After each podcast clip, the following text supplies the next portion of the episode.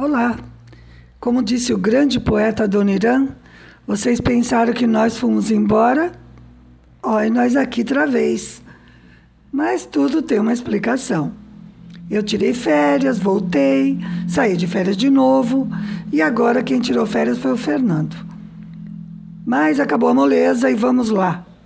Este é o Coisas de Cuba, onde você encontra notícias em primeira mão da ilha, causos e costumes cubanos tudo isso sob o ponto de vista de uma brasileira. Eu, Márcia Chueri, faço o roteiro e a gravação.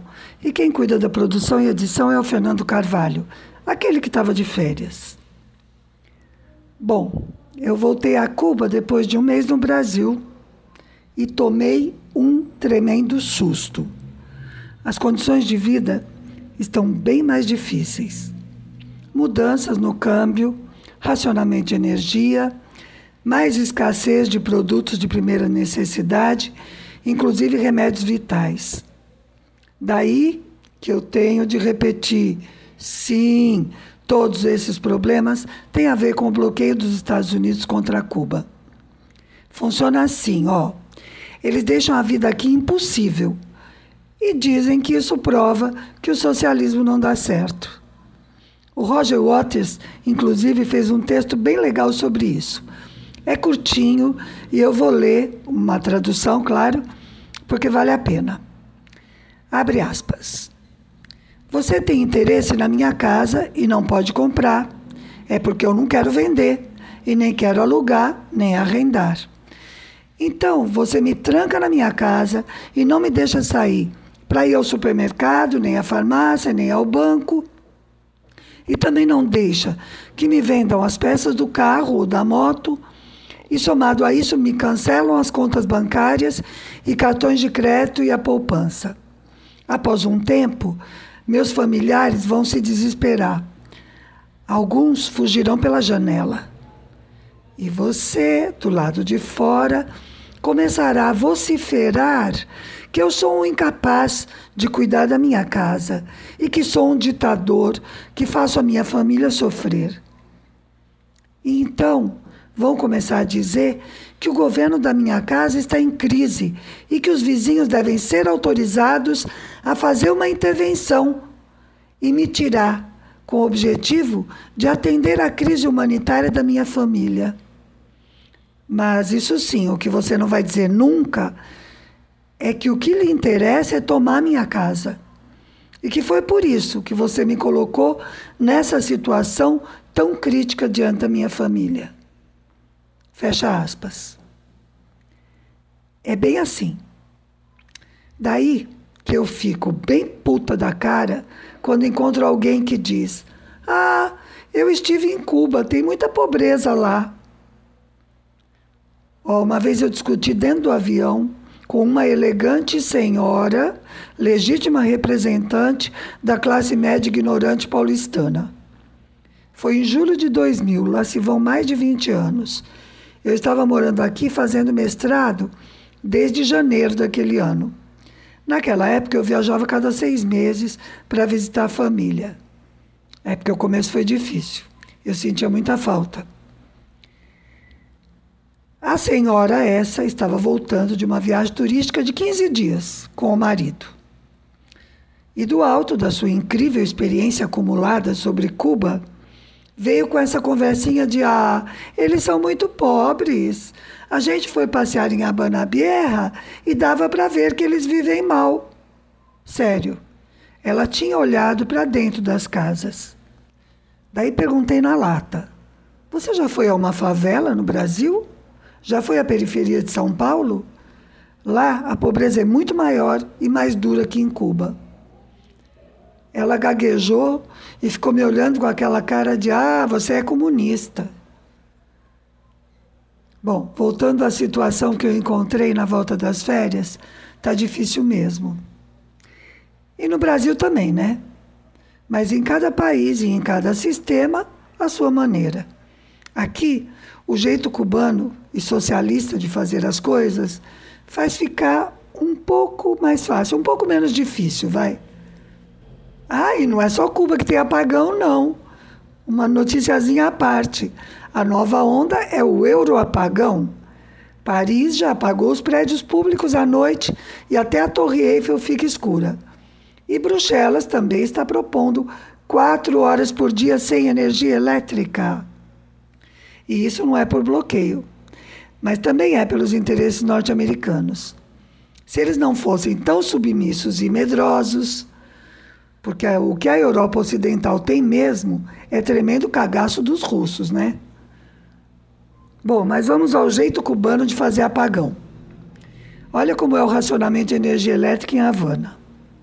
A cidade foi dividida em pequenos blocos numerados de 1 a 5 e é feito um rodízio da falta de luz. Os blocos são misturados, então, quando falta luz aqui em casa, não falta no prédio em frente, do outro lado da rua, porque a nossa rua é justamente o limite do bloco. Do outro lado da rua é outro número. E falta na casa de uma amiga que mora a 20 quilômetros daqui, que também está num bloco número 2, como nós.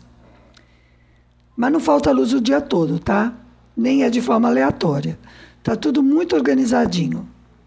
São dois períodos do dia, 10, 10 às 14 horas. Esse é o mais importante, porque é o pico do consumo.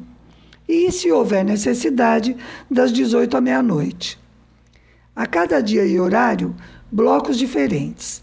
Quem fica sem luz das 10 às 14 não fica sem luz à noite. Além desses dois horários, há uma previsão do bloco que será afetado caso haja alguma emergência. Isso pode ser a qualquer hora, mas ainda não aconteceu nenhuma vez, aqui pelo menos desde que eu cheguei. É só em caso de emergência mesmo. Para saber que dia você ficará sem luz, basta consultar a tabela que divulgam semanalmente pela mídia. Ali você vê o que vai acontecer a cada dia, de maneira que as pessoas podem se organizar. Claro que quem trabalha em casa como eu consegue se organizar melhor, né? Quem passa o dia no trabalho vai ter mais dificuldade. Mas de qualquer maneira tem como prever. Por exemplo, no dia em que não vamos ter luz, das 10 às 2, eu cozinho mais cedo, porque a minha cozinha é muito escura, não tem janela para fora. E a gente define também o dia de lavar roupa ou de limpar a casa em função disso. Horário de estudar, né? E o dia de sair, claro, né? É muito melhor não estar em casa na hora do apagão. Enfim, é chato, mas viável. E fica muito evidente que fazem de tudo para reduzir o incômodo para a população. Ainda por cima, além de toda essa organização, o noticiário da televisão ganhou um novo quadro, com um funcionário da companhia elétrica informando todos os dias quais são as usinas que estão com problemas, quais foram as recuperadas, qual está entrando em atividade, qual está saindo, por quê. Ó, dá até pena. O cara é um técnico, não é de relações públicas. A gente vê que ele queria muito não estar ali. Aliás, esses dias até trocaram. Eu acho que o primeiro saiu de férias, sei lá. Puseram outro no lugar, deram uma folga. Bom, Márcia, mas onde entra mesmo o bloqueio nessa história? Simples. O bloqueio impede que Cuba construa novas usinas, ou que adquira peças e equipamentos para as que já existem, ou que contrate assistência técnica internacional. Também impede de comprar combustível, ou mesmo de receber combustível já comprado, tá? Eles chegaram a cercar navios petroleiros em alto mar para os navios não poderem chegar aqui e abastecer. Gente, por falar em reter navios, vocês viram o embrólio do avião venezuelano retido na Argentina porque tinha piloto iraniano? Caraca, parece um trava-língua, né? Juiz argentino retém avião venezuelano por causa de piloto iraniano. Bom, se você não viu, eu vou resumir. Um juiz argentino reteve o avião que pertence a uma empresa estatal da Venezuela, e mais a tripulação no aeroporto de Buenos Aires. E ainda perguntou aos Estados Unidos o que eles queriam que fizesse com todos eles, com avião e pilotos. Essa situação durou três meses, desde junho até a semana passada. A tripulação, composta de venezuelanos e iranianos, ficou retida na Argentina com os passaportes apreendidos sem nenhuma acusação. Agora, se põe no lugar dos caras. Você está trabalhando, vai a outro país, tudo bem, tudo certo. Chega uma ordem para entregar o passaporte e não pode voltar para casa. Pensa. Segundo consta, isso aconteceu por pressão dos Yankees e de Israel. O argumento é que o avião e a tripulação descumpriam umas leis norte-americanas. Está entendendo? É igual ao bloqueio. Impõe decisões dos Estados Unidos a outros países, como se eles fossem os donos de tudo. Isso se chama efeito extraterritorial da lei e infringe o direito internacional. Agora, pensa aqui comigo. Imagina se um juiz argentino fica doido e manda reter um avião norte-americano porque tem pilotos israelenses, com o argumento de que Israel não cumpre as decisões da ONU em relação aos palestinos. No mínimo, ia chover bomba em cima dos hermanos. O que eu quero destacar com esse comentário, em primeiro lugar, é que virou moda reter navios e aviões, né? Como se não fosse nada. Gente, isso é ato de guerra. O segundo ponto é: o juiz argentino e mais a procuradora, que também ajudou a reter o avião e a tripulação, são verdadeiros capachos dos Estados Unidos. Onde já se viu perguntar a autoridades de outro país o que elas desejam para melhor servir a voz missê, né? Onde já se viu? Ah, é. Nós também já vimos juízes que fazem isso, né? Daí que podemos pensar que a Operação Lava Jato, que também foi comandada pelos Estados Unidos, era apenas uma entre muitas. E que os golpes e intervenções do imperialismo contra os nossos países deixaram de ser militares e passaram a ser judiciais. Eu acho o seguinte: lá no século XX, usaram a Escola das Américas, a Escola de las Américas, para formar militares latino-americanos entreguistas, afinados com os interesses dos Yankees. Foram esses que implantaram as ditaduras militares dos anos 70 e que continuam assombrando a nossa vida. Mas há vários anos os Estados Unidos vêm formando juízes e promotores latino-americanos desse mesmo jeito. Pense bem, o Moro deve ter sido captado ainda jovem. Como ele, deve ter centenas, só esperando para lamber a mão do dono. Olha, nessas horas que eu acho a nossa esquerda muito ingênua e dorminhoca. E me incluo, tá? Ninguém viu o que estava acontecendo. Deve ter juiz em tudo quanto é país da América do Sul e da América Central, né? E vai saber no México. Enfim. Bom, mas eu falei também da mudança do câmbio aqui. Então, desde o ordenamento econômico que foi implantado em janeiro do ano passado, acabou o regime de duas moedas em Cuba e ficou só o peso cubano. E o mesmo ordenamento determinou que o câmbio era de 25 pesos por dólar. Tudo que estava em CUC, que era a moeda equivalente ao dólar, foi convertido a pesos cubanos com base nesse câmbio foi em janeiro de 2021, ou seja, faz um ano e nove meses. Agora, claro, é praticamente impossível manter um câmbio rígido numa economia que sofre ataques externos constantes, além de todas as consequências que a gente sabe da pandemia e o fechamento do turismo. Além disso, o governo cubano não vende moeda estrangeira, só compra. Porque essa é a lógica para poder juntar divisa para fazer as importações necessárias. Mas as pessoas aqui querem moeda estrangeira para poder comprar nas lojas em MLC, aquela rede de lojas criada para justamente que o governo possa arrecadar divisas. Então é uma sinuca de bico, como se dizia quando eu era criança, né? Faz tempo. Resultado: o câmbio paralelo explodiu e nas ruas o dólar já estava a mais de 100 pesos. Uma das medidas para tentar segurar isso e a consequente inflação foi variar o câmbio. Então, quando eu cheguei aqui no final de agosto, agora, o câmbio oficial estava a 120 pesos por um. Pense que meu salário e meu aluguel eram em CUC e foram convertidos a pesos cubanos com aquele câmbio de 25 por um. Então a minha senhoria está louca que a gente saia daqui. De janeiro até julho ela já subiu o aluguel duas vezes. E agora, com a mudança no câmbio, ela pirou de vez. O melhor acerto que eu consegui foi pedir a ela que nos deixe ficar até o final do contrato, que é em dezembro.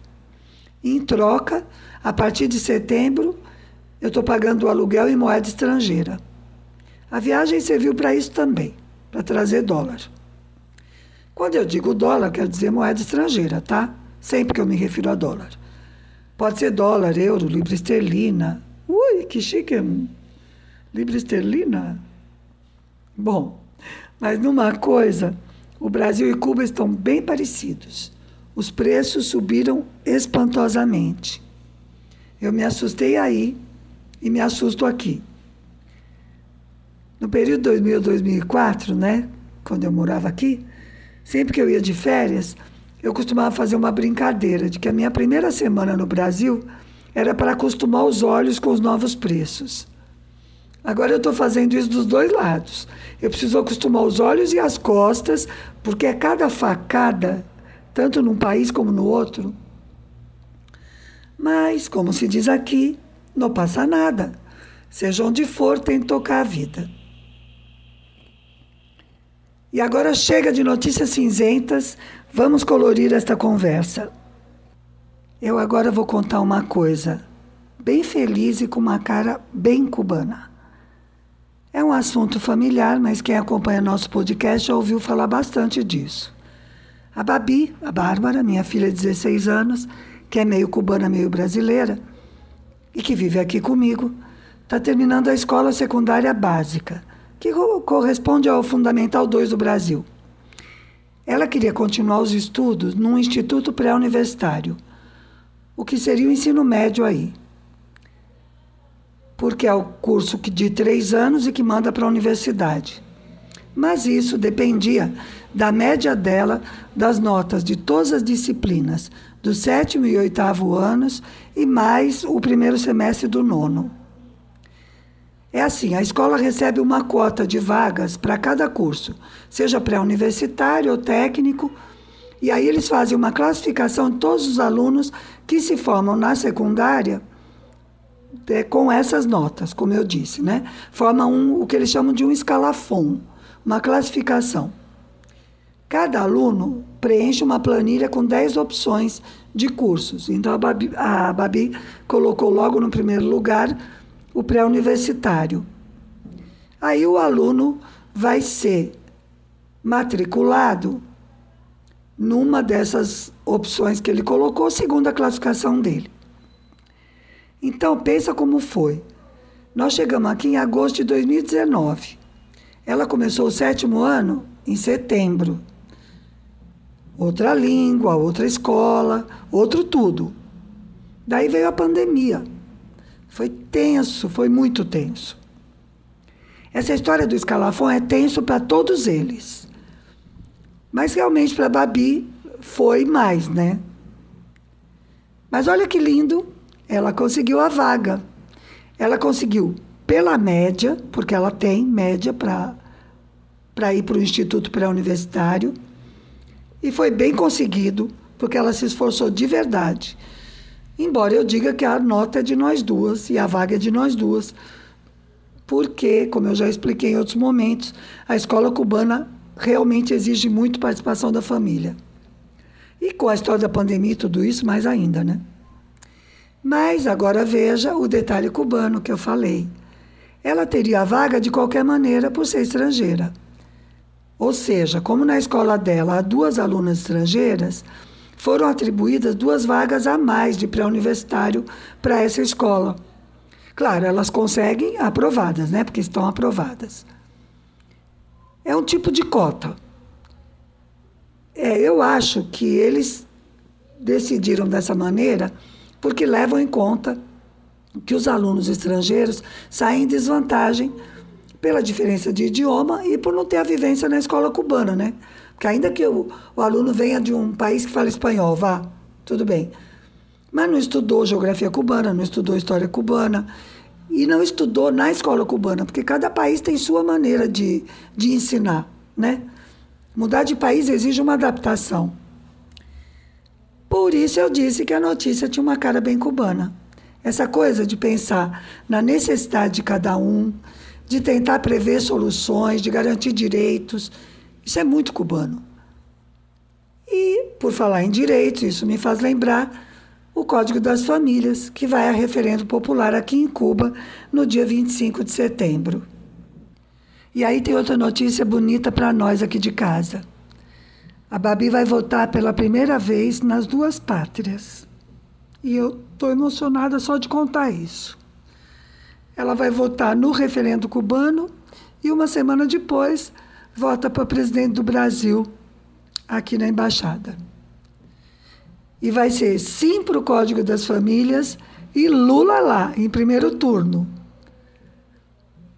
Eu já comentei em outros momentos que o processo de discussão e aprovação desse código está sendo extremamente democrático. A lei já foi aprovada pela Assembleia Nacional do Poder Popular depois de ter sido discutida e modificada mais de 20 vezes. Todo mundo pôde participar: os especialistas, as organizações sociais, os parlamentares, a população. A lei está aprovada pela Assembleia, mas tem que ser ratificada em referendo popular, senão não se aplica. Então há uma campanha intensa de esclarecimento pela mídia, com debates, com programas só sobre isso, com reportagens. Inclusive criaram um programa de televisão que mostra histórias reais de pessoas cuja vida teria sido menos dura se o código já estivesse em vigor. Então, assim, são casos de famílias de adoção, casais homoafetivos, é, famílias que precisam cuidar de vulneráveis, seja criança, enfermo, deficientes, idosos. Apareceu até o caso de uma criança que foi levada do país pelo pai estrangeiro. Ele teve filho com uma cubana, não se casou com ela, enganou-a, disse que depois ela ia e levou o filho embora. Bom, pessoalmente isso me atinge muito. Eu tenho horror a essas histórias que envolvem sequestro de crianças pelos próprios pais. Porque eu sei que é uma complicação danada lidar com a justiça de outro país. Imagina ter que discutir seu filho com uma justiça que não te considera, né? que, que, a que prefere a outra parte. Enfim. Voltando, o Código das Famílias é uma lei inclusiva, muito inclusiva, que busca garantir os direitos de todos a institutos como o casamento e a paternidade. Também discute outras questões, herança, é, bens, né? partilha de bens, tudo isso. Mas claro que a lei tem vários pontos polêmicos. E a contra-revolução está tentando transformar o plebiscito do Código das Famílias num tipo de voto de desconfiança no governo, como se o governo estivesse sendo submetido a plebiscito. E a isso que é uma tremenda safadeza, é uma deslealdade, é uma é uma sem vergonhice, né? É uma coisa feia, desonesta. A isso se unem certos setores mais retrógrados aqui de Cuba, e bem oportunistas, aliás, como os bispos católicos, por exemplo, que tiveram a infeliz ideia de lançar uma declaração chamando a votar não no plebiscito. E tem líderes de outras igrejas também, claro, que o que não falta é evangélico conservador, né? Af, que sina, meu Deus. Mas também tem líderes religiosos favoráveis ao código, tá? Graças a Deus. E é graças a Deus mesmo. Porque se ele existe, com certeza ele é a favor da igualdade e seria a favor do Código das Famílias. Esses religiosos favoráveis ao Código entendem que o Estado é laico, que a lei é para todo mundo e que cada um deve ter o direito de viver sua sexualidade e de organizar a sua família à sua maneira. Bom, a votação será no próximo domingo e este podcast é pelo sim.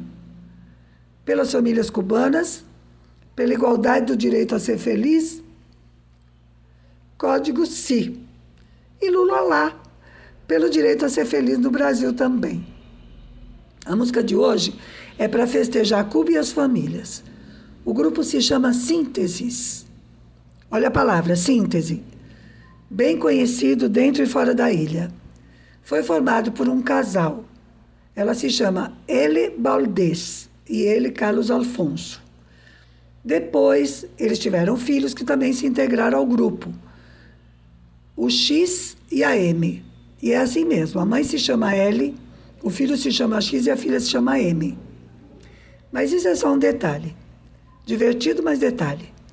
Eles tocam fusion, unindo pop a ritmos afro-cubanos.